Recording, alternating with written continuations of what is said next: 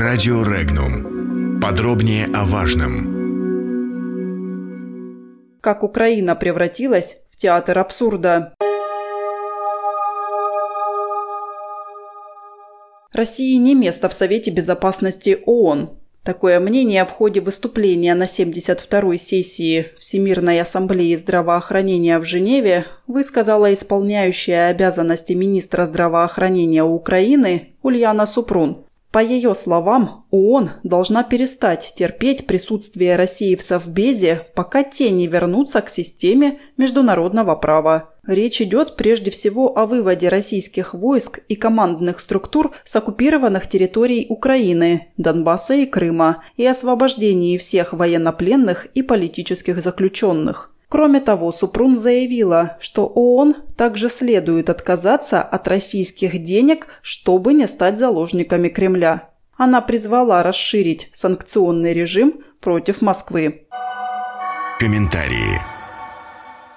Глава Минздрава Украины Ульяна Супрун, призвавшая к отказу международных организаций от российских денег, является националистом, русофобом и провокатором. Об этом написала официальный представитель МИД России Мария Захарова на своей странице в Facebook. Она добавила, что от действий Супрун больше всего пострадала не Россия, а украинский народ.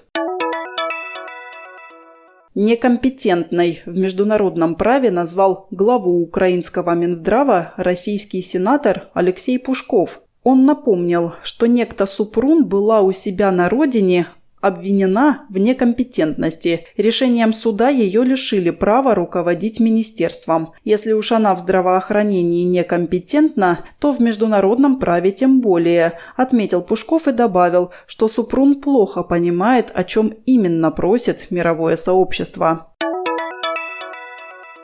Когда внешнеполитические заявления в стране делает исполняющий обязанности министра здравоохранения, это не лучшим образом характеризует профессионализм чиновников и общее качество работы госаппарата Украины, заявил директор по стратегии компании «Финам» Ярослав Кабаков. Тем более, когда заявление это делается на не относящемся к его теме мероприятии и перед аудиторией, которая все равно эти вопросы не решает, указал эксперт. Исключить Россию из Совета Безопасности ООН невозможно чисто юридически. Это будет эквивалентно самороспуску этой организации и переформатированию ее в какой-то совсем другой орган. К тому же не очень понятно, каким образом предполагается после этого заставить Россию исполнять решения этого Совбеза. Войной?